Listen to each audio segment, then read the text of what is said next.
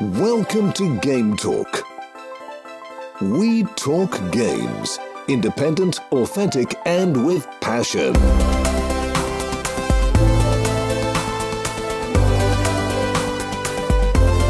Here is your host, Joey. Herzlich willkommen im Game Talk. Wir haben ja zuletzt eher über ältere Spiele gesprochen, Jubiläen, und jetzt machen wir wieder einen Schwenk zu neueren Spielen. So werden wir auch heute ein relativ aktuelles Spiel zusammen besprechen dürfen. Es wird um ein JRPG gehen, was mich ja sehr freut. Und wenn es hier im Game Talk um JRPGs geht, dann muss ich mir natürlich mindestens eine Stimme aus dem inoffiziellen deutschen Früher war Final Fantasy mal gut Podcast einladen. Und so mache ich das auch heute. Hallo Stefan. Hallo Gude.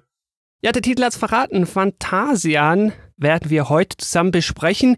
Und das ist ja eine Überraschung, kann man so sagen? Oder hättest du mal gedacht, dass dir so ein Handyspiel mal gefallen könnte, wie uns vielleicht Phantasian gefällt? Also erstens nenne ich es tatsächlich Phantasian, weil Phantasian, Phantasian Balthasar Bux. Ja, okay, gut, Phantasian. ja, warum gefällt mir das so gut? Das ist eine sehr gute Frage. Weil eigentlich können wir, eigentlich können wir jetzt auch schon Schluss machen, weil es gefällt mir nicht nur sehr gut, es ist wahrscheinlich das beste JRPG in diesem noch sehr jungen Jahrzehnt. Viel Spaß beim Spielen, vielleicht sogar mit Fantasia. gut, dann schieben wir doch die Frage, warum ist es jetzt so gut nach hinten? Nach hinten, genau. Also, pass auf. Wir haben es hier ja, wie du gesagt hast, mit einem, und das ist ja eben der Punkt, es ist nicht ein Handyspiel.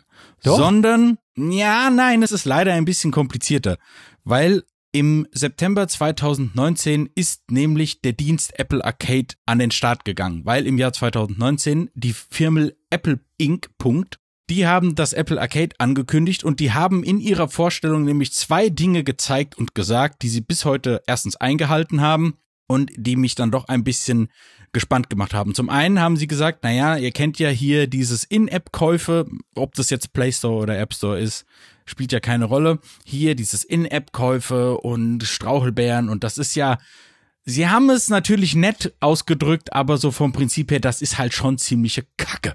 Und da haben sie ja auch recht. Es ist auch Und da Kacke. haben sie auch recht und sie haben gesagt, ja, das ist ja doof und das beeinträchtigt ja auch in irgendeiner Art und Weise das Spielvergnügen und die Erfahrung. Und deswegen haben wir diesen Dienst jetzt ins Leben gerufen. Da gibt es erstens nichts mit In-App-Käufen und alle Spiele, die da sind, sind einfach ganz normale Spiele und alles, was man da theoretisch noch extra monetarisieren könnte, kannst du mit Ingame-Erfolgen eben freispielen oder mit natürlicher, also halt ein Videospiel so wie früher einfach. Richtige ja? Spiele, genau. Richtige Spiele einfach. Und um da rein zu grätschen, mehr zu diesem Service und zu vielen anderen auch gibt's im 106. Game Talk, gametalk.fm slash Gaming Services 2019. Da wird auch Apple Arcade besprochen und darum geht's ja eben, dieses Fantasian ist ja ein Apple Arcade Spiel. Und nicht nur das, es ist sogar Apple Arcade exklusiv. Das heißt, ihr könnt das nur auf Apple-Geräten spielen und nur, wenn ihr ein Apple Arcade-Abo habt. Ihr könntet das Spiel also auch nicht käuflich erwerben, wenn ihr denn überhaupt wolltet. Ihr müsst da Abonnent sein. Ja, aber Eigentum belastet. Jetzt kommt wieder der Kommunist in dir durch. Bin doch gar kein Kommunist. Noch zu der Ankündigung, weil das war das eine. Und dann wurde in dem Präsentationsvideo, wo dann verschiedene Entwickler gezeigt wurden, da war er dann zu sehen. Der Meister Hironobu Sakaguchi höchstpersönlich wurde da gezeigt und er arbeitet an einem Spiel. Und da ist natürlich mein Höschen direkt ein bisschen nasser geworden. und seitdem habe ich auf den Tag gewartet, dass das rauskommt. Generell der erste Monat, wenn man das zum ersten Mal abonniert, ist der erste Monat umsonst. Und wenn man sich ein neues Gerät kauft, welches auch immer, sind die ersten drei Monate umsonst. Sofern ich das jetzt noch richtig im Kopf habe. Und das ist nämlich eben der entscheidende Punkt, dass es eben welches Gerät. Denn verfügbar auf iPhones, iPads, iPod Touch theoretisch, auf dem Apple TV und auf jedem Mac respektive einfach gesagt, besonders im speziellen Falle von Fantasia musst du das aktuellste Betriebssystem haben, ob das jetzt bei TV, I, äh, iOS oder auch Nee. macOS ist. Doch, du, also auf Mac musst du Big Sur haben, sonst geht's nicht. Ja, also macOS ist 11.0 oder höher und bei tvOS, iOS, iPadOS ist es 13 oder höher. Das klingt jetzt nach so viel, aber ich habe mein MacBook Pro von late 2013 dem Markt geliehen, damit das endlich mal spielen kann. Und da läuft es halt gut drauf. So wahnsinnig hardwarehungrig kam es mir jetzt auch nicht vor. Ich habe es auf einem iPhone SE gespielt, aber die zweite Generation, Ah, okay. da habe ich sowieso keine Probleme erwartet. Auch im 60 FPS-Modus, das sind nämlich die einzigen zwei Einstellungen, die es gibt, 30 FPS-Modus oder 60 FPS-Modus, zumindest auf mobilen Geräten. Dann habe ich es noch auf einem iPad Pro 10.5 gespielt. Das ist jetzt auch nicht mehr das neueste Pro, aber da lief es auch problemlos im 60 FPS-Modus. Es wird ein bisschen warm, beide Geräte, aber das ist völlig okay. Genau, wenn wir jetzt schon dabei sind, auf welchen Geräten wir es getestet haben, leg ich mal los, denn ich habe es auf mehreren Geräten getestet. Ja, sehr gerne. Erstens auf meinem iPhone 11. Da logischerweise selbe, quasi selbe Technik wie das iPhone SE, läuft genauso problemlos und schön und flüssig. Dann habe ich es auf meinen 27 Zoll 5K iMac Late 2015 getestet. Und hier ist schon ein erstes Kuriosum. Weil man würde ja denken, ja, da wird's wahrscheinlich am allerbesten aussehen. Und funny enough ist das nicht so.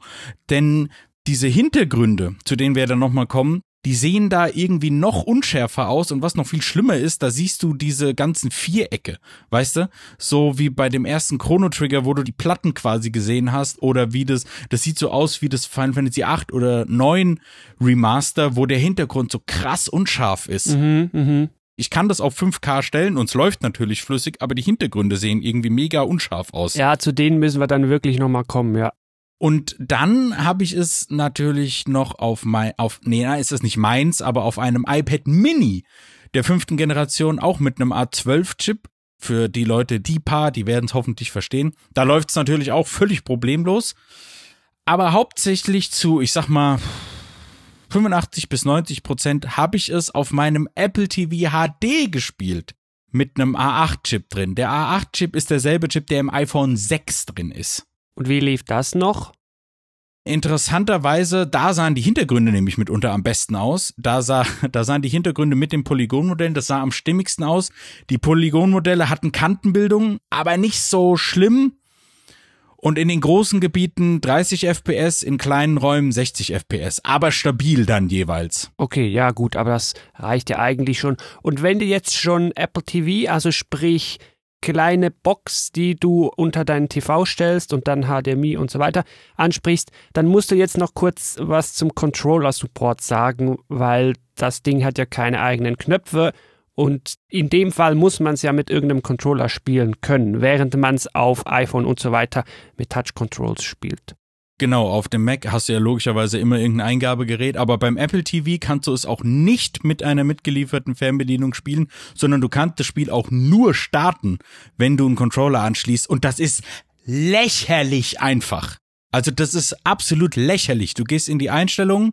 Also ich habe es dann halt schlussendlich mit dem PS4-Controller gespielt. Die Xbox Series-Controller werden, glaube ich, noch nicht unterstützt. Die sind noch ein bisschen zu neu.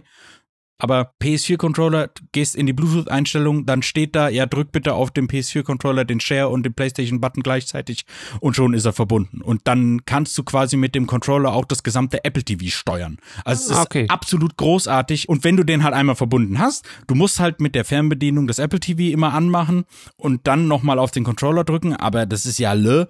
Und dann ist dieser Apple TV fast wie eine Spielkonsole Ja, das war für mich ein, ein, ein mind-blowing Erlebnis und seitdem warte ich darauf, dass ein Apple TV angekündigt wird mit einem richtig geilen Chip.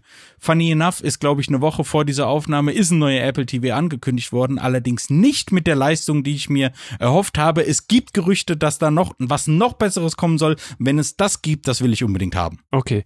Ja, zur Steuerung selber werden wir nachher nochmal schnell kommen. Was wir noch gar nicht gesagt haben, das Spiel kam am 1. März 21, also ist gar noch nicht so alt und da es sich ja um ein JRPG handelt, müsst ihr uns sowieso verzeihen, weil wir müssen das Ganze ja erst noch durchspielen, wobei es ja gar nicht so lange ist, weil es unter anderem eben halbiert ist. Das können wir auch hier schon ein erstes Mal ansprechen. Es kommt in zwei Teilen und wir haben bislang den ersten Teil gespielt. Der zweite Teil soll irgendwann dieses Jahr noch kommen. Ja, Ende des Jahres. Das wusste ich, bis das rausgekommen ist, gar nicht, dass das in zwei Teile geteilt ist. Ja, ich wusste auch nicht und es war schon so ein bisschen ein Bummer, so, mm, okay, und mhm. da werde ich dann nachher wahrscheinlich auch noch hier und da kurz drauf eingehen.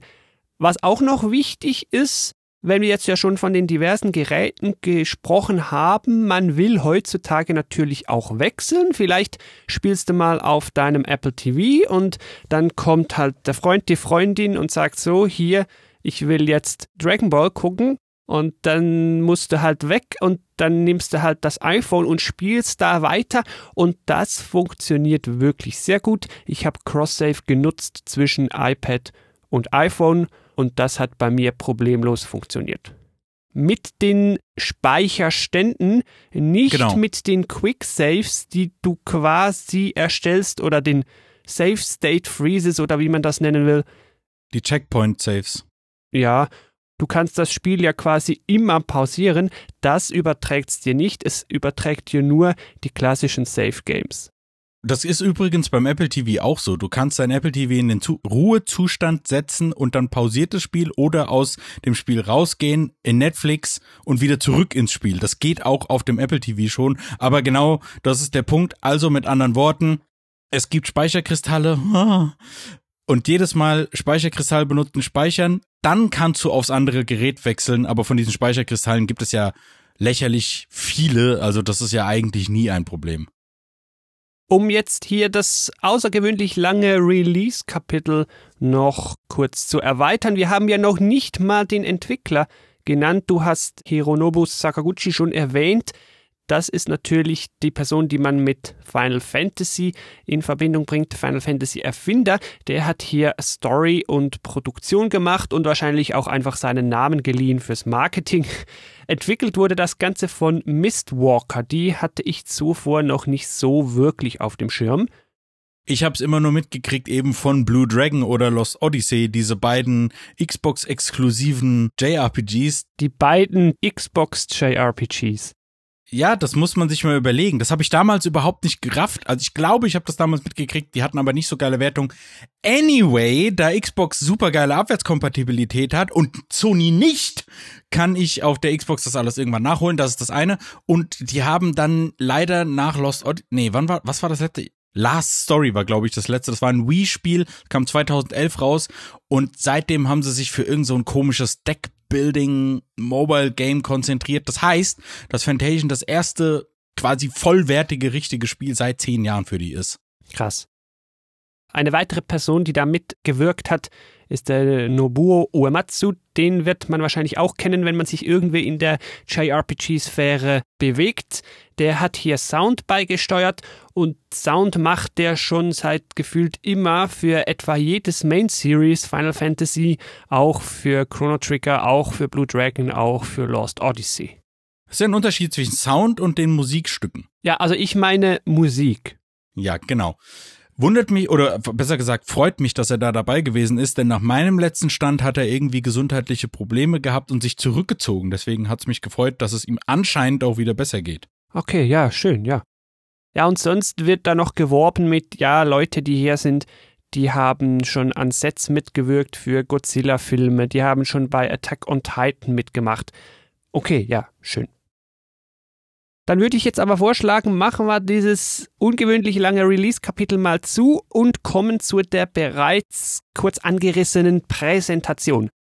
Das Spiel wirbt ja, also in der Marketingwelt würde man sagen USP, Unique Selling Point, mit speziellen Hintergründen. Du hast da schon gesagt, ja, teilweise unscharf und so, kommen wir gleich zu.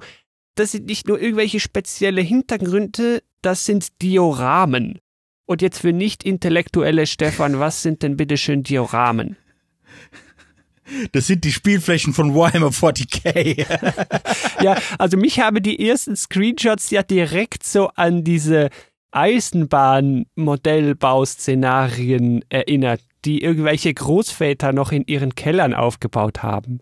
Also wenn man Simpsons-Folgen aus den 90ern geguckt hat, dann wird man auch da irgendwann mal über die Folge des Diorama-Wettbewerbs gekommen sein. Und ja, ein Diorama ist quasi ein als Diorama bezeichnet man Schaukästen, in denen Szenen mit Modellfiguren und Landschaften vor einem oft halbkreisförmigen bemalten Hintergrund dargestellt werden. Also es geht da, glaube ich, um eine fixe Perspektive, ne? Ja, aber das ist ja im Spiel dann auch nicht so. Also sie haben halt einmal quasi diese Modelllandschaft gebaut und dann veränderst du ja, je nachdem, wo du lang gehst, ändert das ja auch die Kamera mit so einem richtig geilen Schwenk. Mhm. Und da habe ich zum Beispiel auf dem Apple TV so leichte Ruckler gemerkt. Also gerade diese Kameraschwenks, da hat's ein bisschen gezackt.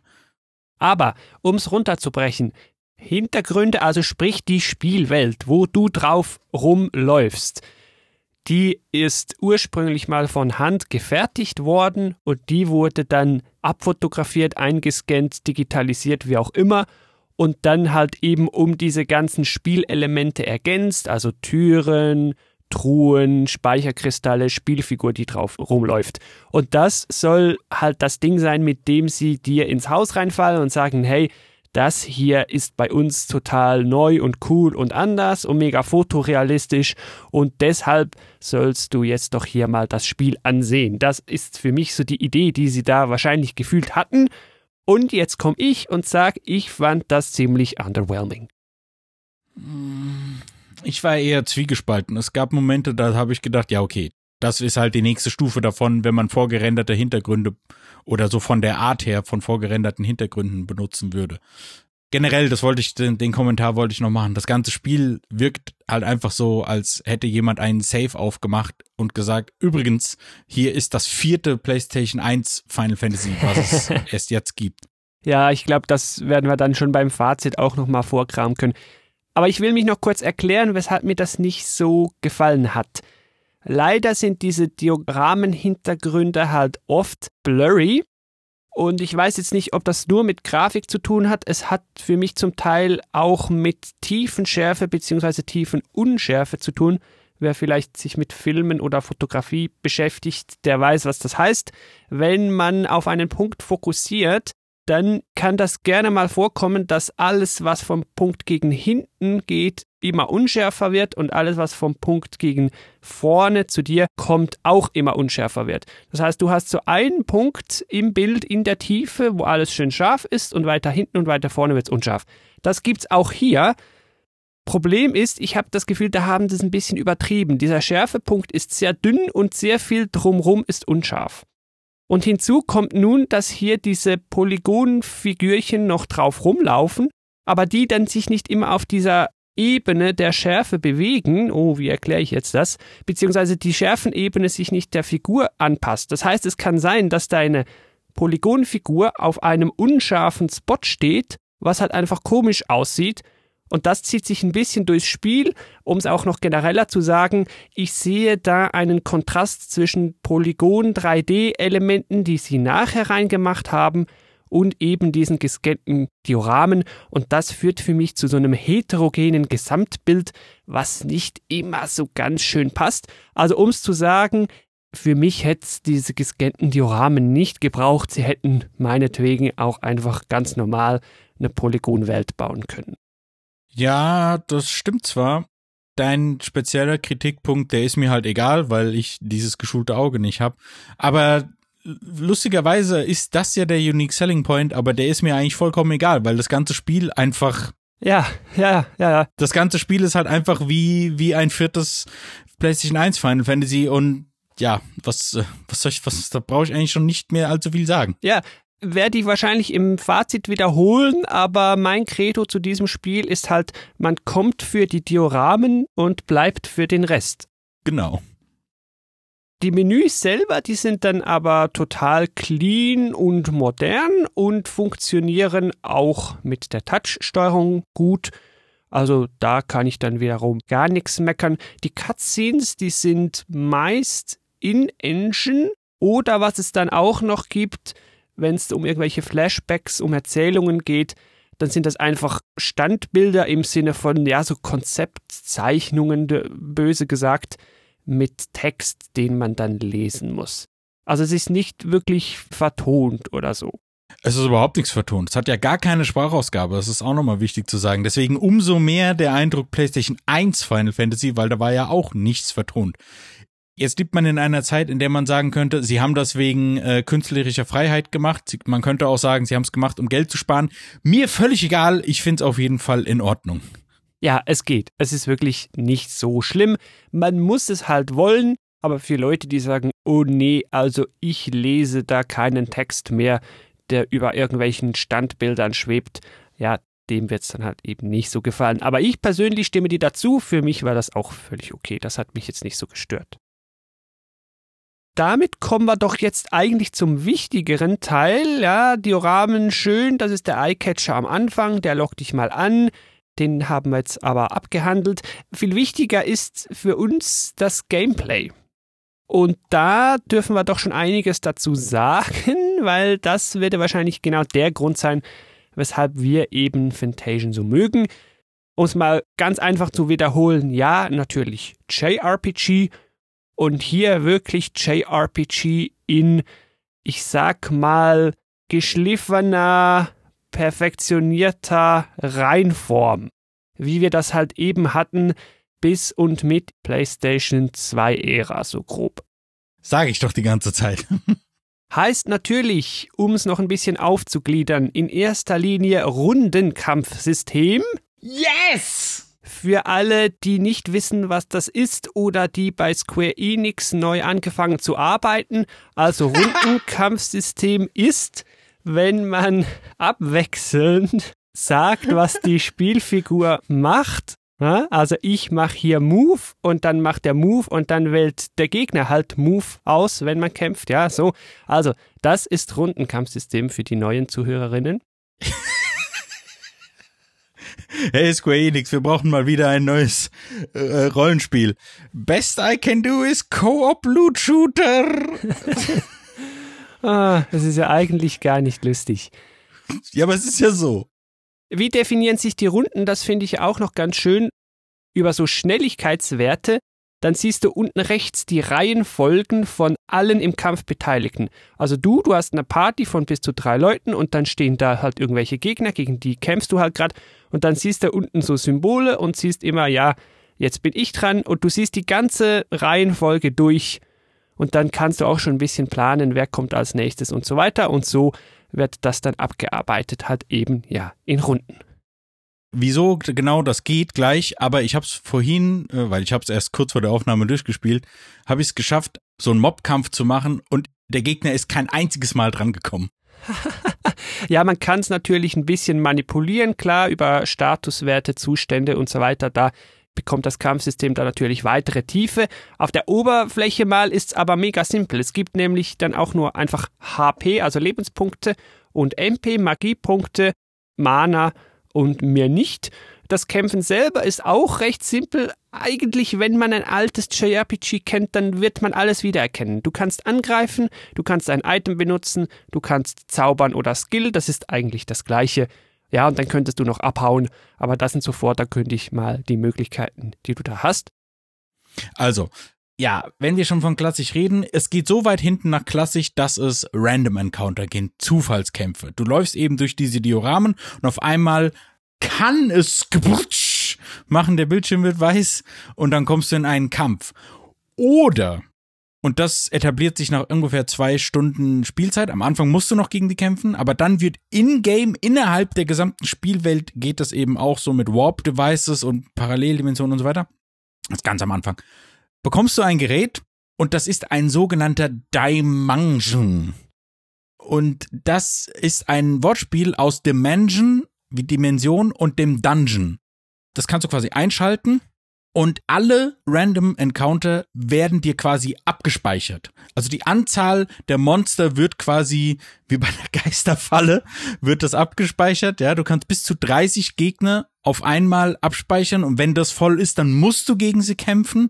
Oder du sagst halt, okay, jetzt sind irgendwie 21 drin, jetzt drücke ich eine Taste und dann kämpfst du in einem Kampf gegen all diese 21 Gegner. Die kommen aber auch nacheinander. Und diese Kämpfe sind richtig cool, und umgehen nämlich damit das von vielen gehassten Problem, ja, aber Random Encounter sind voll doof, die sind voll nervig, alle zwei Schritte komme ich in so einen Kampf und das wird damit eben umgangen, wird in der Spielwelt erklärt, wieso das überhaupt geht und macht auch vom Gameplay her am meisten Sinn, weil, wie wir es ja zum Beispiel bei diesen verschissenen Bravely Default spielen, es tut mir leid, aber selbst, selbst Rundenkampf kriegt Square Enix auch nicht mehr hin wo die quasi ein selbst erschaffenes Problem lösen, indem jedes Mal, also bei Bravely Default ist es nämlich so, du kommst in ein neues Gebiet und bist eigentlich immer unterlevelt. Und dann musst du wieder grinden und dann gibt's aber gleichzeitig eine Vorspulmechanik und total dumm, ja. Warum kann man das nicht einfach vorher direkt ausbalancieren? Und in Fantasion ist es jetzt aber sinnvoll. Also du musst halt diese Kämpfe irgendwann machen, aber du musst sie ja auch machen, weil irgendwann ist das Ding voll und dann wirst du quasi eh gezwungen, es zu machen.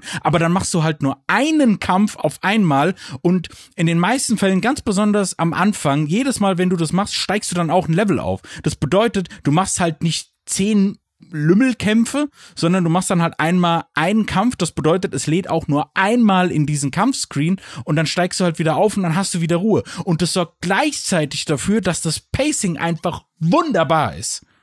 Ja, aufgeschoben ist nicht aufgehoben, ist so das Motto dieser Spielmechanik. Und was dazu noch kommt, ist diese, ich nenne es jetzt dann mal, angesammelten Massenkämpfe, die man halt eben über dieses Dimension-Ding sich so aufbaut, die sind auch viel effizienter. Hm. Weil da halt eben alles in einem Aufwisch abgekämpft wird und du in dieser Dimension-Kampf Welt auch noch so gewisse Power-Ups einsammeln kannst beim Kämpfen, die dir das Ganze auch nochmal effizienter machen. So kannst du also mit relativ wenigen Zufallskämpfen durch die Story und die dann immer mal wieder so an einem Block wieder abarbeiten. Das klingt jetzt negativer, als ich es eigentlich meine, und dann ist wieder gut. Genau, diese Power-Ups, da kommen einfach zufallsgeneriert, kannst du da Attack-Bonus, Attack-Bonus, Attack-Bonus. Und gleichzeitig gibt's aber auch zum Beispiel so etwas, das nennt sich Turnstile, dass die Figur nochmal direkt hintereinander drankommen kannst und du siehst halt unten bei den Gegnern stehen halt Buchstaben A, B, C, D. Und wenn du dann siehst, die Reihenfolge kommt als nächstes dran, dann kannst du eben mit der Kombination, ich greife den an, ah, hier ist ein Turnstil, dann benutze ich den. Und dann habe ich es vorhin tatsächlich geschafft, irgendwie 30 Gegner kaputt zu hauen, ohne dass auch nur ein einziger Gegner dran gekommen ist. Es gibt aber noch einen interessanten Kniff in diesem Kampfsystem und den habe ich so, glaube ich, noch nicht irgendwo anders gesehen ich wäre ja so frech und würde sagen, das ist neben diesem Dimension-Mansion-Feature etwa die einzige Neuerung, die der Kampf so mit sich bringt. Und zwar hier geht es um die Frage, ja, welche Attacken treffen denn wie welche Gegner und was ist, wenn Gegner auf dem Feld näher beieinander stehen, was ist, wenn die hintereinander stehen. Es geht da um solche Fragen.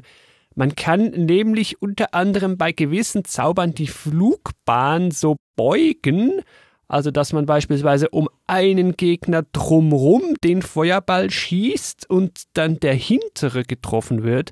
So als Beispiel geht natürlich dann auch sehr schön einher mit der Touch-Steuerung, die hier übrigens immer sehr gut funktioniert. Da kann ich schön mit dem Finger die ballistische Flugbahn des Feuerballs halt so beugen und dann vielleicht sogar so beugen, dass dann halt in der Kurve drei Gegner liegen und dann halt eben drei getroffen werden und nicht nur einer, dann kann man sich das während des Kämpfens so optimieren. Und das, finde ich, hat Spaß gemacht, das hat gut funktioniert und das kannte ich so vorher noch nicht. Ja, das mit der Touchsteuerung, also gerade bei diesem Flugbahnbeugen, da ist es mir ein ums andere Mal aber auch passiert, dass ich irgendwie falsch gedrückt habe und dann ist er zu früh oder ja, hat dann doch nicht die richtigen getroffen. Ja, und das ist mit dem Controller nämlich um einiges einfacher, weil beim Con also beziehungsweise das ist auch nochmal wichtig, weil Touchsteuerung, ja, funktioniert im Großen und Ganzen gut, funktioniert vor allen Dingen auch gut, wenn man in den Dioramen und oder einer Oberwelt herumläuft. Und zwar funktioniert es so ähnlich wie bei ich sage halt immer Diablo, weil du tippst quasi hin, wo du hin willst, und dann läuft er da automatisch hin. Gleichzeitig kannst du ins Hauptmenü gehen, da ist dann das Diorama einmal komplett abgebildet, da siehst du dann so rote Pylonen, wenn du da drauf drückst und dann oben sagst Move, dann geht er automatisch diesen Weg entlang und das sorgt dafür, dass das größte Ärgernis bei so Touchsteuerung nämlich umgangen wird und zwar simulierte, emulierte Analogsticks, weil wenn du nämlich sowas ja. hast, dann hast du immer deine Daumen auf dem Touchpad und wir wissen beide, dass die allermeisten werden es auf ihrem Telefon spielen. Und das ist auch eine der Sachen, die mich bei Mobile Games einfach so unfassbar abnerven, dass du einfach ein Viertel des Screens mit deinen Griffeln bedeckst. Ja. Und das wird dann damit auch so ein bisschen umgangen. Das bedeutet hier auch sehr gut gelöst. Und wenn du es mit Controller spielst, dann hast du halt eine klassische Controller-Steuerung. Dann läufst du damit ganz normal umher und du kannst diese Flugbahn, du musst dann einfach den Stick weit genug nach rechts oder links ziehen und dann irgendwann siehst du ja, okay, jetzt viel weiter um die Ecke komme ich nicht und es funktioniert mit Controller doch nochmal ein bisschen besser. Ich habe sogar, ich habe sogar zum Spaß einfach mal den PS4-Controller mit dem iPhone verbunden. Das geht ja auch.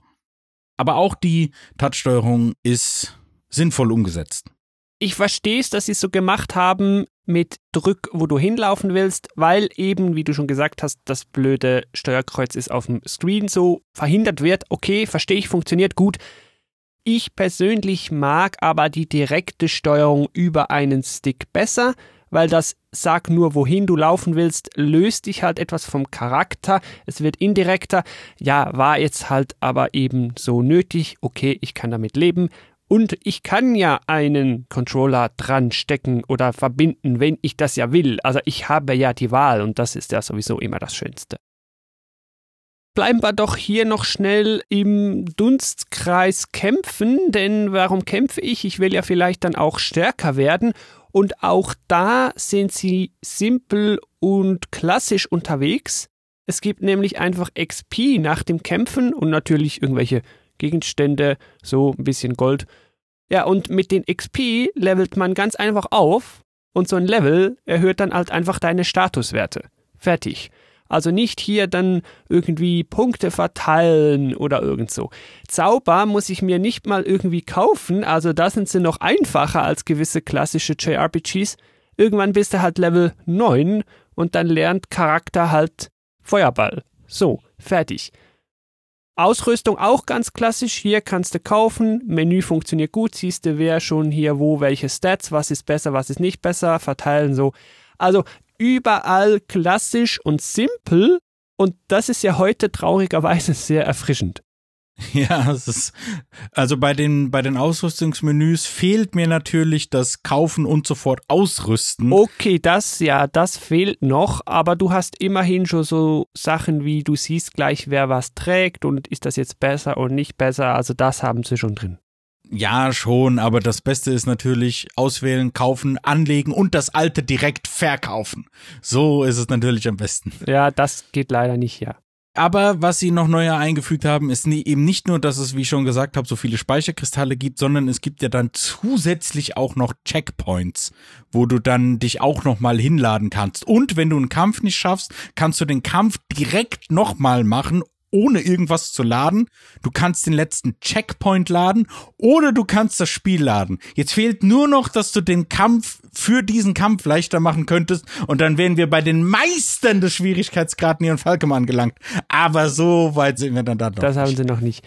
Aber dennoch sehr cool und alleine das, weißt du, wie oft, gerade bei so alten Spielen, oh nein, jetzt muss ich wieder da überall hinlatschen, jetzt muss ich mir wieder das ganze Gelaber anhören.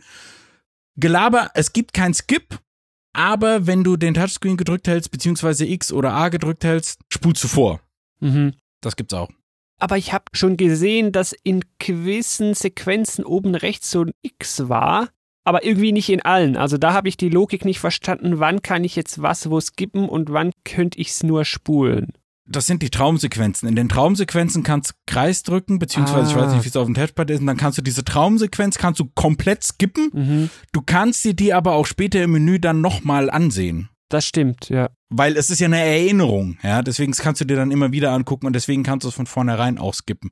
Nur halt diese Ingame, in Anführungsstrichen, das sind ja keine richtigen Cutscenes, aber diese äh, Szenen, wo sie, wo dann kurz vorm Bossfight oder so, oh, da kommt irgendwas und ja, das musst du halt vorspulen. Aber das ist, äh, du musst ja eigentlich auch nur laden, wenn du wirklich nochmal denkst, hm, ich muss vielleicht doch nochmal äh, hier 30 Monster einsammeln und alle auf einmal kaputt hauen und ein Level aufsteigen. Weil wenn du weißt, okay, ich habe jetzt hier irgendwas falsch gemacht, dann kannst du einfach den Kampf neu starten. Ja. Ich glaube, ich will das hier wirklich nochmal rausheben, wie sehr mir diese Klassik hier wirklich gefällt. Und wenn ich mir das jetzt gerade so überlege, macht das ja eigentlich auch viel Sinn.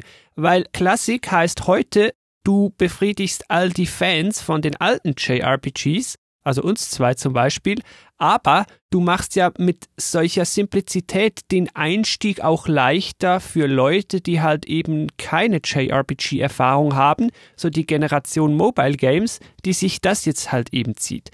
Da hast du nicht hier Schwert, das du irgendwie dreimal umrüsten und mit irgendwelchen Kristallen aufboosten kannst und so. Nein, du hast hier keine oder noch keine oder kaum Skill Trees, du hast hier nicht irgendwie Level by Doing, hier hau 20 Mal mit dem Schild irgendwie auf den Gegner und dann wird Schild geboostet oder sowas. Nein, es ist einfach alles mega simpel und das schätze ich ja je länger, je mehr. Ja, vor allen Dingen, einer der Hauptteile des Spiels ist eben, dass eine Geschichte erzählt wird und die dich dann auch immer weiterbringt. Ja. Und was willst du deine Zeit mit irgendwelchen Systemen vergeuden, wenn es doch ja auch einfach wenn du zu viele umständliche Mechaniken hast, dann, ja, dann, dann wird die Geschichte ja auch nicht erzählt. Weil worum geht's denn eigentlich? Danke für die Überleitung, die nehme ich gerade gerne auf. Natürlich hat ein JRPG eine Geschichte, eigentlich soll es ja auch primär darum gehen. Dieser Podcast hier wird wie immer Kapitel haben und das ist hier wichtig, weil wir wollen das gleich zweiteilen. Also wir werden erstmal ganz kurz erzählen, spoilerfrei, worum geht's denn hier? Weil da haben wir ja noch kein Wort drüber verloren vor lauter Präsentation und Gameplay und so weiter. Und dann später wollen wir dann aber noch mit Spoilern erzählen, ja, wie geht's denn noch ein bisschen weiter hier im Part 1 von Fantation. Also, wenn deine App das kann, dann guck da rein, wenn du dann gleich den Spoiler-Teil später überspringen willst. Jetzt hier aber erst einmal ohne Spoiler zur Story von Fantation. Stefan, kannst du das möglichst nicht verwirrend und einfach spoilerfrei mal kurz uns präsentieren? Was tut man denn da in diesem Fantation? Wenn wir vielleicht mal mit dem Anfang, so mit dem Einstieg irgendwie anfangen. Ja, ich würde nämlich auch einfach das wiedergeben, weil das Spiel eröffnet ja mit einem ganz tollen Render-Intro, was mich natürlich auch sehr gefreut hat. Und da rennt die Hauptfigur Leo durch eine Maschinenstadt. Ja, so Industriewelt irgendwie Final Fantasy VII lässt grüßen oder so. Ja. Alleine, dass du das doch sagst, also vor allen Dingen, du musst das ja als Vergleich nehmen und das ist also, ja, das ist halt wie in sieben, das ist wie in acht, das ist wie in neun. Das ist doch, das ist doch einfach großartig. Ja, noch besser wäre, wenn ich jetzt gesagt hätte, ja, es ist wie in neun, aber das ist dann Präferenz. Egal, ja, genau. Du läufst am Anfang durch so eine Industriewelt. Ja, und dann? So, da sind dann auch Roboter und dann, ja, dann habe ich schon wieder vergessen. Dann passiert irgendwas und man wird in eine andere Welt hineingebracht. Und zwar bist du dann nicht mehr in dieser Maschinenwelt, sondern in so einer, ja, eher klassischen Fantasy-Welt. Aber Leo hat sein Gedächtnis verloren. Es geht dann zuerst darum, ich will zum einen meine Erinnerung zurück und ich habe so in mir das Gefühl, dass ich doch auch irgendwie zurück will in die andere Welt, weil ich ja das Gefühl habe, die Welt hier ist nicht meine und die ist neu und ich gehöre ja wahrscheinlich in die andere also will ich gern wieder zurück in die Maschinenwelt. Und was wir dann relativ schnell mal merken in dieser neuen, eben nennen wir es jetzt mal Fantasy-Welt hier, dass die von so parasitären Maschinendingern ausgepumpt wird. Ich habe da fast ein bisschen an Matrix gedacht. Das muss hm. in einem JRPG natürlich einen eigenen Namen haben. Das heißt da Machteria. Hier obligatorische Umweltverschmutzungskritik in JRPG ja irgendwie auch gleich eingebaut. Und was wir dann auch mal noch merken, ja, hier gibt's noch einen Bösen, ja, muss natürlich auch rein. Der heißt hier Vam. Und irgendwie scheint der die Welt zu bedrohen. Klar. Und ich glaube, viel mehr könnten wir hier an der Stelle auch gar nicht spoilerfrei zur Story sagen. Aber lasst euch von kompliziert und zwei Welten nicht zu fest abschrecken. Es wird euch nicht erschlagen. Es ist nicht ja. wahnsinnig kompliziert. Es gibt keine komischen Charakter- und Ortschaftsnamen. Es gibt kein verwirrendes Lore-Gelaber, das eigentlich nichts nützt, außer euch irgendwie rauszuwerfen. Die Motivation bleibt simpel, also alles gut. Ja, genau, weil die Ortsnamen sind alle relativ einfach, die Figurennamen sind einfach. Es gibt auch gar nicht so viele verschiedene Orte. Deswegen, es ist nämlich einfach mal schön, das einfach so runterzuspielen und nicht, oh nein, wie heißt das nochmal und wie geht das nochmal? Wenn du ins Menü gehst, siehst du auch oben immer, was du als nächstes tun sollst. Und es ist, ja, es ist wirklich erfrischend, dass das einfach nicht mehr, ah, jetzt musst du hier erstmal den Todeshammer craften, damit er überhaupt irgendwann, und was muss man denn machen, um den Todeshammer zu craften? Ja, du musst erstmal Level, la, la, la, la, la, alles Bullshit. Ich will hier meine Story runterspielen und genau das macht es. Es gibt auch nicht tausend Sidequests, die Städte sind nicht so groß, die Ortschaften, sogar die größte Ortschaft ist nicht so groß. Es ist auch nicht so, ja, hier bist du in der großen Ortschaft, mach jetzt, was du willst und jeder dritte NPC hat eine Quest für dich. Nein, gibt's nicht so viel Sidequests. Also alles wirklich. Wenn ich jetzt runtergedampft sage, dann klingt das negativ, aber ich mein's positiv. Ja, ich würde auch gar nicht runtergedampft sagen. Sie haben es ja besonders bei dem, wir wissen ja beide, was wir meinen, dieser vermutlich größte Ort sieht halt nach extrem groß aus, aber da kann man gar nicht so viel machen. Man hat aber trotzdem das Gefühl, in einer riesigen Ortschaft zu sein. Mhm. Und das ist eben genau diese Illusion, genau dieses wunderbare, du denkst, du bist irgendwo, wo viel ist und das ist aber eigentlich gar nicht so. Wenn man dann so drüber nachdenkt, ja, das weiß ich ja noch auswendig, wo man da hingehen kann. Und ja, es gibt Zeitquests, die man machen kann, aber ich glaube, es gibt, wie gibt's denn? Zehn oder 15 vielleicht? Ja, also wirklich wenige. Also wirklich, und die kann man auch ignorieren, wenn man will. Einen habe ich nicht ignoriert, der macht nämlich dein Dimension-Ding besser. Mm, aber auch der war überhaupt nicht schwer. Also das ist wirklich sehr, sehr angenehm, dass das alles ja, ja. ein bisschen runtergebrochen ist. Und mir fällt gerade auf, wenn man versucht, die Story zu erklären, dann sind da so extrem viele Punkte und extrem viele wichtige Punkte. Aber während des Spielens überlastet das einen nicht so. Das ist dann irgendwie mhm. alles so klar. Und sie kommen genug nach und auseinander. Es ja, ist genau. nicht so, hier am Anfang hält dir der alte Opa direkt voll den Lore-Vortrag, wo du eh irgendwie nichts verstehst und dann triffst du den Bösen, der dir noch ein paar kryptische Sätze runterlabert, die du auch nicht verstehst. Nein, also das geht irgendwie schön gestaffelt und so entwickelt sich das immer mal weiter und wer schon ein bisschen JRPG-Erfahrung hat, der wird wahrscheinlich die eine oder andere Kurve auch mal riechen, aber das ist auch alles okay so. Ich meine, es gibt natürlich das obligatorische, oh ja, ich möchte die Welt in Wirklichkeit nur la la la. Und dieses mysteriöse Gelaber gibt es natürlich und äh, irgendein Mysterium gibt es immer. Aber wie gesagt, man, man, man kommt da nicht durcheinander und es ist immer ziemlich klar, worum es eigentlich geht. Also, mehrere Welten, mindestens eine Welt wird offenbar irgendwie bedroht durch Maschinen, Aussaug, irgendwas und böser Typ. Und ich glaube, damit würden wir doch das spoilerfreie Story-Kapitel hier vorerst mal schließen und uns ganz langsam rüber bewegen ins spoilerbehaftete Story-Kapitel, weil da gibt es doch eben schon so ein paar Punkte, die wir eben doch noch besprechen müssen oder benennen müssen, wo wir uns jetzt irgendwie rumgewunden haben im spoilerfreien Teil. Und da möchte ich doch noch gerne ein bisschen drüber reden. Also hier letzte Spoilerwarnung. Wir werden gleich spoilen, was dann sonst noch so passieren kann oder wird im ersten Teil von Fantation. Ich glaube, es nützt aber gar nicht so viel, wenn wir jetzt hier die Story einfach runterrattern. Ich kann vielleicht kurz ein paar Eckpunkte hier liefern im Spoiler-Teil. Dieser Vam ist natürlich der Böse und der sammelt solche Schmuckartefakte, die er dann irgendwie braucht, um sich damit aufzupowern. Die sammeln scheinbar auch Chaos und Chaos sind Emotionen und Emotionen holt man natürlich am besten aus dieser Fantasiewelt, wo die Menschen leben, weil Menschen halt eben sehr emotional sind. Und dieser Vam will dann die Ordnung zerstören und sagt, dass er dann so die Welten wieder in eine Balance bringen will. Ja, deswegen, der ist doch gar nicht der Böse. Das klingt doch eigentlich ganz vernünftig. Ja, und dann kommt doch aber irgendwie so der Double Twist, dass man dann einem anderen hilft, wo man dann merkt, das ist, also für mich so gefühlt der Bruder von dem Vam halt einfach der zweite Böse, der will das Gegenteil, der will nicht die Ordnung zerstören, der will die Ordnung durchsetzen und der will das Chaos zerstören. Also quasi der eine Böse kämpft aus unserer Perspektive gegen den anderen Bösen. Es ist ja dann nicht so der Twist, dass man merkt, oh, der erste Böse, der wäre gar nicht böse. Nee, es sind ja einfach beide böse. Der eine will irgendwie unsere Welt schädigen, aber der andere will sie auch kaputt machen. Also wir haben mit beiden ein Problem.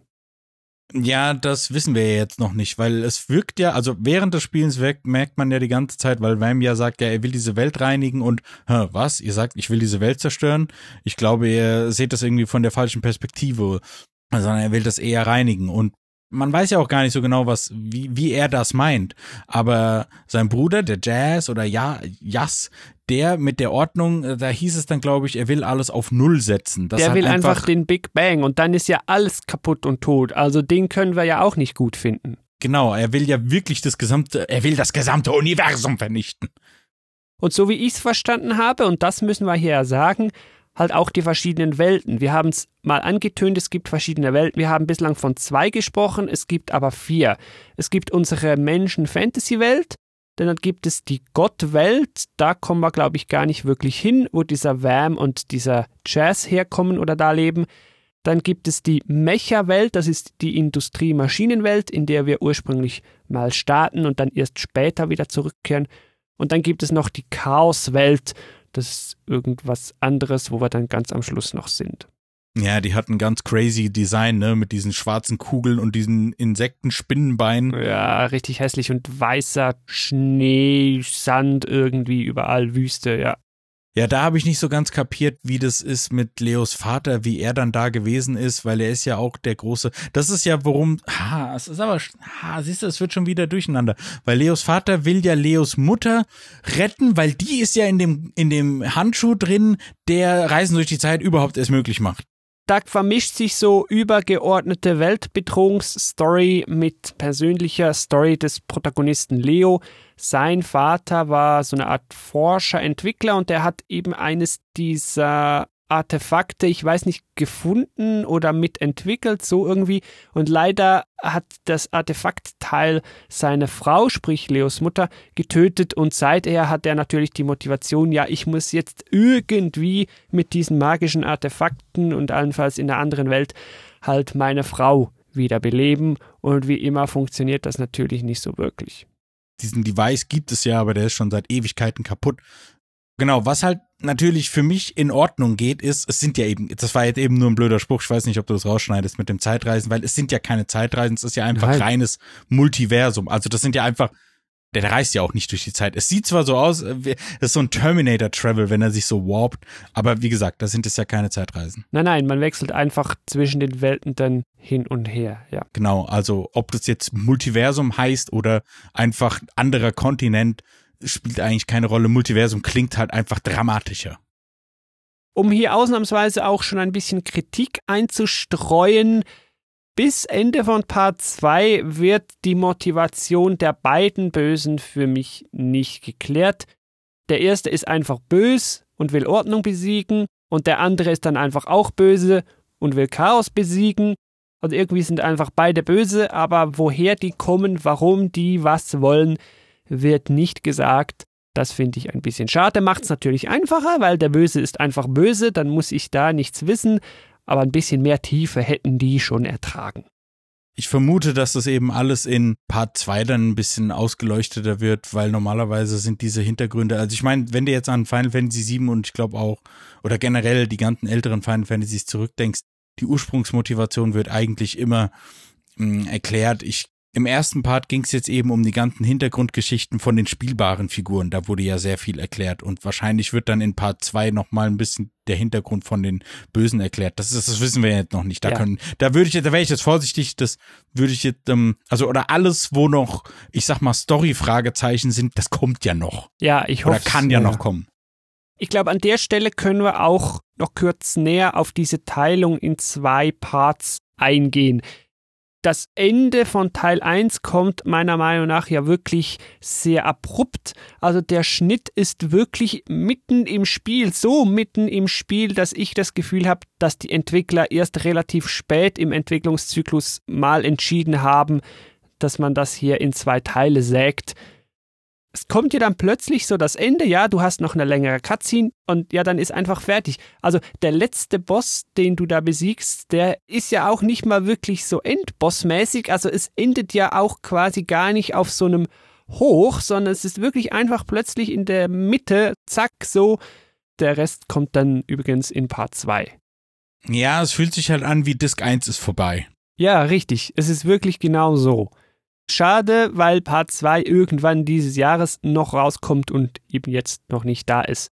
Schwierig. Ich habe mir da auch so meine Gedanken drum gemacht. Ist es eine künstliche, hier kann man jetzt auch wieder diskutieren, ist das eine künstliche Entscheidung, um quasi Spannung aufzubauen, weil Serien als Format einfach größeren Zuspruch gefunden hat, dass man eben so einen gezwungenen Zeitabstand hat, dass man da irgendwie das aufbaut. Ich weiß es nicht, ob das irgendwelche technischen Hintergründe hat. Ich weiß es auch nicht. Ich finde nicht, dass es sich anfühlt wie, hm, das haben wir uns in letzter Sekunde überlegt, weil da steht ja ganz am Ende, der zweite Part wird mehr questbasiert sein und es wird auch generell ein bisschen offener was ich ja eigentlich schon direkt nicht so gut finde, aber okay, das ist jetzt wieder meine Präferenz. Ja, wenn, man, wenn ich das so lese, ist mein erster Gedanke auch, äh, aber ja, mal gucken, wie sie es machen. Also ich vor, weiß ich noch nicht, will, will, will da vorsichtig sein. Um vielleicht noch kurz das Ende selber anzusprechen von Part 1. Es ist dann so, dass wir den einen dieser zwei bösen Götter, den Vam, der die Ordnung zerstören will, besiegen dann aber später merken, der andere, den wir eigentlich mal dachten, der wäre gar nicht böse, der Chaz, der jetzt Ordnung will, der will jetzt aber auch unsere Welt zerstören. Hm, blöd. Das heißt, unsere Probleme sind noch nicht gelöst. Ja, klar, wie sonst. Ich dachte auch, okay, das ist jetzt der Kampf und danach wird's aufhören. Aber nee, dann geht's noch so ein Stück in dieser Chaoswelt weiter und dann hört's auf. Aber der Punkt, wo es aufhört, finde ich schon recht sinnvoll, weil du siehst ja dann, okay, jetzt sind quasi diese Wurmlöcher sind ja dann offen, die übrigens so klingen wie ein TIE Fighter. und dann regnet's eben überall dieses Macteria drauf und die Welt ist quasi kurz davor, so ins Chaos zu kommen, wie Vam es will. Und dann kommen Meteoriten auf, auf Vibra draufgeflogen und das ist schon irgendwie so ein, so ein richtiger Cut irgendwie. Also die Welt wird dann anders sein, wenn es im nächsten Teil weitergeht. Was ich auch noch schade finde, um auf diese Zweiteilung zurückzukommen, es ist dann eben wieder so zusammenhängend, dass du halt eben in Part 1 gar noch nicht alles auskosten kannst, was irgendwie in Part 1 drin ist. Klingt jetzt komplex, aber du wirst da zum Beispiel schon Leute treffen, die immer noch völlig im Geheimen bleiben, die du vielleicht nur mal kurz spielst. Ein noch deutlicheres Beispiel, du kannst zum Beispiel gar nicht alle Truhen öffnen in Part 1, weil da ja, gewisse Mechaniken noch fehlen oder weil du gewisse Schlüssel noch gar noch nicht bekommen kannst und so. Das ist dann schon so ein bisschen hm, schade. Also da wirkt es für mich wieder ja, auseinandergesägt oder eben Disk 1, Disk 2. Ja, das mit den Truhen ist auch einer der größten Kritikpunkte, die ich so habe, weil ich musste noch mal nachgucken, wo man die Schlüssel herkriegt, ob man die von normalen Gegnern herkriegt. Teilweise. Ja, teilweise. Nee, ich glaube, du kriegst die sogar, also diese Macteria Keys, die kriegst du auf jeden Fall von Gegnern und du musst dann halt eben auch in die alten Toyboxen zurückgehen, damit du die besten Waffen kriegst. Aber wie gesagt, die in der in der Maxi Toybox sind zwei Chaosfeldtruhen, die kannst du gar nicht aufmachen. Ja, das ist schade. Ja, also generell das mit diesen Truhen mit, äh, du brauchst Spezialschlüssel und du findest sie dann über, also vor allen Dingen, du siehst ja schon sofort, wenn du in der Anfangsstadt N ankommst, sind da ja überall diese, diese Spezialtruhen, da habe ich schon so gedacht, oh nein, ey, da musst du überall nochmal backtracken, um dann. Ja. Das ist das Einzige, aber äh, ah, ich weiß nicht, also es, ich meine, wenn du dann auf dem Weg bist, um Vam kaputt zu hauen, sagt der Seneca, ja, wir sollten noch mal aufs Schiff gehen, wir sollten noch mal in die Mini- und Midi-Toybox gehen, da gibt's bestimmt irgendwas Tolles. Das sagen die dir ja äh, storyrelevant, sagen die, wir sollten, zu diesen drei Punkten sollten wir auf jeden Fall noch mal hingehen, ja. da gibt's bestimmt was Tolles. Und dann wirst du ja da automatisch noch mal dran erinnert. Ja, und dann kannst du dich da noch ein bisschen boosten und so. Und du hast natürlich auch so die gängigen Abläufe aus JRPGs, so, hm, ich gehe jetzt hier über den Berg, hm, hier hat es Blitzgegner, hm, hier hat es eine Truhe mit dem Blitzresistenz-Item drin. Hm, kommt jetzt dann vielleicht hier auf der großen offenen Fläche mit dem Speicherkristall davor jetzt der Blitzdrachenboss. Hm. hm. ja, so ungefähr. Aber ist ja alles gut. Äh, vielleicht noch eine böse Theorie weil ich verstehe es nach wie vor nicht ganz, wieso sie es in zwei Teile geteilt haben. Ein JRPG darf ja gut und gerne 40 Stunden sein und nicht wie dieses jetzt Part 1 nur 20. Also das wäre ja alles nicht ungewöhnlich gewesen. Aber so musste wahrscheinlich mindestens einmal bei Apple Geld einwerfen. Außer du spielst Teil 1 nicht und startest deinen Probemonat erst, wenn Teil 2 draußen ist. Naja, gut, soll ich immer was sagen? Das ist mir vollkommen egal. Ich danke, danke Apple. Ohne Apple würde es dieses Spiel nämlich nicht geben. Das stimmt. So steht's ja auch quasi fast in den Credits. Da steht ja produced by Apple, weil das ist, was ich eingangs eigentlich noch sagen wollte. Jetzt sind wir zwar hier im Spoiler-Part, aber egal. Hironobu Sakaguchi hat nämlich in diesem Vorstellungsvideo damals gesagt, dieses Spiel würde es so eigentlich gar nicht geben. Und Apple produziert es aber, weil es ist ja auch so. Könntest du dir vorstellen, dass 2021 Square Enix so ein Spiel produzieren würde? Nein, auf gar keinen Fall. Ja. Also sie versuchen es immer wieder mit Octopath oder Bravely Default, die sind aber alle scheiße. Dann ein, ja, soll ich das Kritikpunkt nennen? Ja, irgendwie schon. Ich habe ja vorher im Gameplay das nur ganz diffus angerissen, weil ich es noch nicht wirklich spoilern wollte. Es ist zwar kein Story-Element, es ist ein Gameplay-Element. Das Spiel bleibt am Anfang so simpel. Du wirst zum Beispiel auch nicht mit einem Sphärobrett erschlagen und dann irgendwann in der Chaoswelt, also kurz vor Schluss, kommt, hu, hu hier Sphärobrett.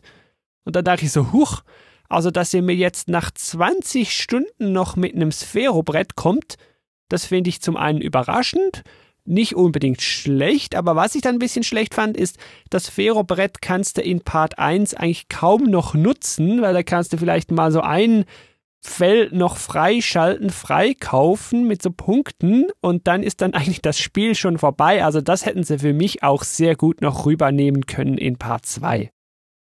Ja, Max-Level in Part 1 ist 35, habe ich mit Leo sogar erreicht. Und ja, ich bin, glaube ich, den falschen Weg gegangen, weil man kann eine Superattacke freischalten. Das habe ich jetzt aber nicht gemacht. Jetzt habe ich einen anderen Speicherstand. Aber na gut, du kannst halt Attack und so noch boosten. Aber ja, kam mir auch ein bisschen komisch vor, so, hö, okay, jetzt kommt hier kurz vor Ende, kommt es noch? Ja, das hätten sie doch wirklich sich noch aufschreiben. Aber das ist mir eigentlich alles egal. Das ist mir alles, das ist alles so nitpicky, ich weiß nicht. Ja, ich fand's auch ein bisschen deplatziert jetzt nicht irgendwie schlecht. Ich meine, so spät wird es dich nicht mehr erschlagen, weil an dem Punkt hast du alle anderen Mechaniken schon gut verstanden. Dann kann man vielleicht sagen, bringt das jetzt noch ein bisschen Auffrischung in die Charakterprogression. Ich hätte es dann aber nicht mehr unbedingt gebraucht. Aber jetzt ist es da. Ja, ist auch okay. Ich fand es einfach überraschend. So, Stefan, gehen wir jetzt raus aus dem Spoiler-Teil und rein in ein spoilerfreies Fazit. Wer den Cast bis hier durchgehört hat, der hat gehört, dass uns dieses Fantasian sehr gut gefällt, gewissermaßen überraschend sehr gut gefällt. Also bei Mobile Game und so sind wir ja immer schon sehr misstrauisch aus guten Gründen. Nein, das hier hat uns bewiesen, dass man auf mobilen Plattformen im Jahr 21 auch noch ein gutes Spiel findet. Vielleicht halt eben, weil diese Entstehungsgeschichte mit Apple Arcade und so halt speziell ist und offenbar sowas ermöglicht. Aber jetzt, Stefan, kannst du mir abschließend zusammengefasst, runtergebrochen sagen, warum gefällt dir Fantasian so? Und vielleicht wem würdest du es empfehlen? Also, beim Intro und eigentlich bis zur Hälfte habe ich jedes Mal bei jeder Spielsession vorm Fernseher geheult. Oh, krass. Ihr müsst euch die Szene vorstellen in Interstellar, wenn Matthew McConaughey diese Übertragung anmacht und er lacht so und fängt dann langsam an zu weinen, dann teilweise eben auch vor Freude.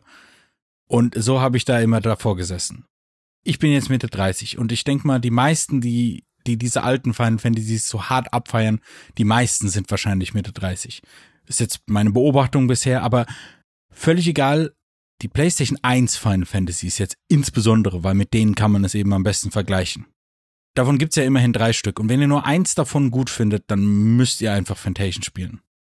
Und damit sagst du es schon, was uns hier gefällt, ist die Klassik, das Oldschoolige die oldschooligen Kampfsysteme, die oldschoolige Simplizität, die oldschooligen Mechaniken, aber hier immer oldschool im Sinn von halt eben einfach bewährt, hat noch gut funktioniert und nicht irgendwie im Sinn von, versteht uns nicht falsch, mühsam oder anstrengend oder so. Mhm. Alte Spiele verbindet man ja auch mit mühsamen Dingen, fehlenden Komfortfeatures. Nee, nee, das gibt's hier alles. Also es ist quasi Oldschool-Perfektion noch etwas perfektionierter und noch etwas geschliffener und sehr gut für 2021 aufbereitet. Ich habe es schon mal gesagt, ich sage es hier nochmal, man kommt für die Dioramen und man bleibt für das klassische Gameplay, klassische JRPG-Feeling. Ja, genau. Jetzt habe ich gerade drüber nachgedacht, das mit dem Alter, vergesst das einfach. Man kann ja älter, man kann auch jünger sein. 7, 8, 9 kann man ja noch wieder entdecken, aber ja, es ist nicht nur diese Klassik, sondern es gibt diese Modernisierungen. Und das ist ein sehr interessanter Aspekt, weil Dragon Quest 11 ist zum Beispiel ein JRPG, wie ich es mir heute vorstellen würde. Mhm. Aber Fantasian hat es geschafft, dieses Klassische zu modernisieren. Und das ist auch extrem interessant. Und so wie es Fantasian gibt und so wie es Fantasian macht, fällt mir kein anderes Spiel der letzten 20 Jahre ein, das das so gut macht und so sinnvoll macht. Und auf einer Seite ist ja Fantasian maximal modern. Also du hast ja, kannst es nicht kaufen, Abo-Modell, ja gut, ist ein bisschen Kritik, aber du hast es auf verschiedensten Mobile-Geräten, du hast Saves, die du übertragen kannst, du hast Quick pausieren, du kannst auch auf dem Fernsehen mit ohne Kontrolle. Also da ist es ja wirklich weiter, als es irgendwie auf einer PS5 wäre oder so, was das Ganze drumrum betrifft. Also es ist gleichzeitig mega modern und mega klassisch, was ich ja ganz spannend finde weil du es ja eben auf allen Apple-Geräten spielen kannst, was ja eben diese Mobile-Geräte mit einbezieht und du musst es ja mit Touch spielen können, ist es ja umso sinnvoller, da wieder dieses Rundenkampfsystem zu wählen. Ja? ja? Ursprünglich ist das Rundenkampfsystem ja auch auf technische Limitierungen zurückzuführen und jetzt ist es ja quasi wieder so, weil du auf Touchgeräten einfach sinnvoller rundenbasiert spielen kannst. Ja. Und es ist einfach so Full Circle, das ist total lustig. Aber natürlich äußerst äh, eine Überraschung zweifelsohne, aber eine begrüßenswerte. Also soweit alles gut, aber hier im Fazit seid doch auch noch schnell an ein, zwei Kritikpunkte wieder erinnert, wer jetzt vielleicht über Kapitel direkt ins Fazit gesprungen ist. Für mich teilweise die Grafik etwas zu heterogen zwischen Polygonen, Männchen und Hintergründen. Teilung in zwei Parts auch schade und man kann es eben nicht kaufen, finde ich ganz objektiv auch schade dann wär's das aber schon fast. Den Rest finde ich lückenlos gut, darf ich wirklich sagen. Hätte ich ja nicht gedacht. Ich hätte auch gedacht, dass es viel mehr Negativpunkte gibt oder Dinge, die mich wirklich effektiv zum Aufregen bringen, aber es ist einfach nicht so. Wie gesagt, das mit den Truhen, es stört mich eigentlich auch nicht so wirklich, weil dann habe ich so gedacht, ach ja, keine Ahnung, dann ignoriere ich die. Ja, und dann hast du sie halt ignoriert, war dann auch erstmal egal.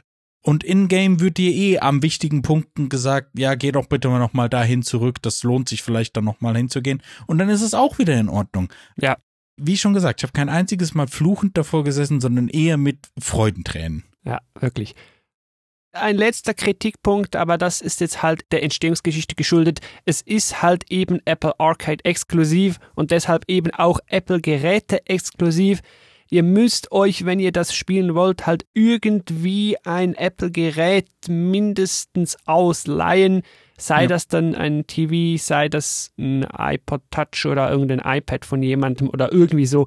Ja, die Limitation kommt halt mit, ist aber bei jedem Exklusivspiel so. Das kannst du auch über ein PS5-Exklusivspiel sagen. So läuft das halt. Ich wollte gerade sagen, also es ist doch jetzt wirklich lächerlich, wenn man jetzt wirklich so großer Fan ist, dann wird es ja wohl seinen Weg finden. Also ich verachte zum Beispiel Google ziemlich und wenn es jetzt, äh, nehmen wir mal an, das wäre Stadia exklusiv gewesen, dann wäre ich der Erste, der losgerannt wäre und hätte sich einen Chromecast geholt. Also wie gesagt, das läuft auf so vielen Maschinen, es läuft auf iPads, die so alt sind. Also wenn ihr ganz dogmatisch sagt, nein, ich benutze kein Apple aus Prinzip, ja, dann verpasst du halt eine der besten JRPGs der letzten 20 Jahre. Dann bist du selber dran schuld. Ja. Und ich würde sagen, das ist doch ein gutes Fazit und damit gehen wir jetzt raus aus diesem Game Talk. Part 2 kommt later this year, kann viel heißen. Was tippen wir? Winter? Äh, ich vermute zum Release der neuen iPhones. okay, ja, kann auch sein. Ich sag mal irgendwie Winter 21. Das soll dann offener und Quest-basierter werden. Wir haben es vorhin mal angesprochen. Äh, wir wissen noch nicht, wie gut wir das finden sollen, aber wir sind hier offen und lassen uns mal überraschen. Ja, und dann dürfen wir hier somit den Deckel drauf machen auf einen sehr, sehr schönen Game Talk zu einem sehr, sehr schönen Spiel, das uns beide erfreulicherweise sehr positiv überrascht hat. Stefan, vielen Dank, hast du dir die Zeit genommen, hier mit mir im Game Talk über Fantation Part 1 zu plaudern. Ja, vielen Dank. Danke, dass ich trotz meiner geringen Qualifikation mitreden darf. Dann danke ich natürlich auch, wie immer, dir da draußen am Gerät fürs Zuhören. Würde mich natürlich sehr freuen, wenn du beim nächsten Game Talk dann auch wieder reinhörst. Schau mal rein, gametalk.fm slash Abo, da kannst du den hübschen Button klicken. Dann bekommst du jeden Game Talk automatisch gratis kostenlos auf dein Gerät. Und damit gehen wir hier raus. Ich wünsche dir da draußen natürlich wie immer viel Spaß beim Spielen. Vielleicht und ja hoffentlich mit Fantation. Tschüss. Tschüss.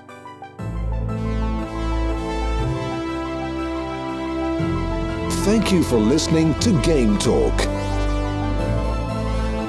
For further information, please visit Game Talk FM.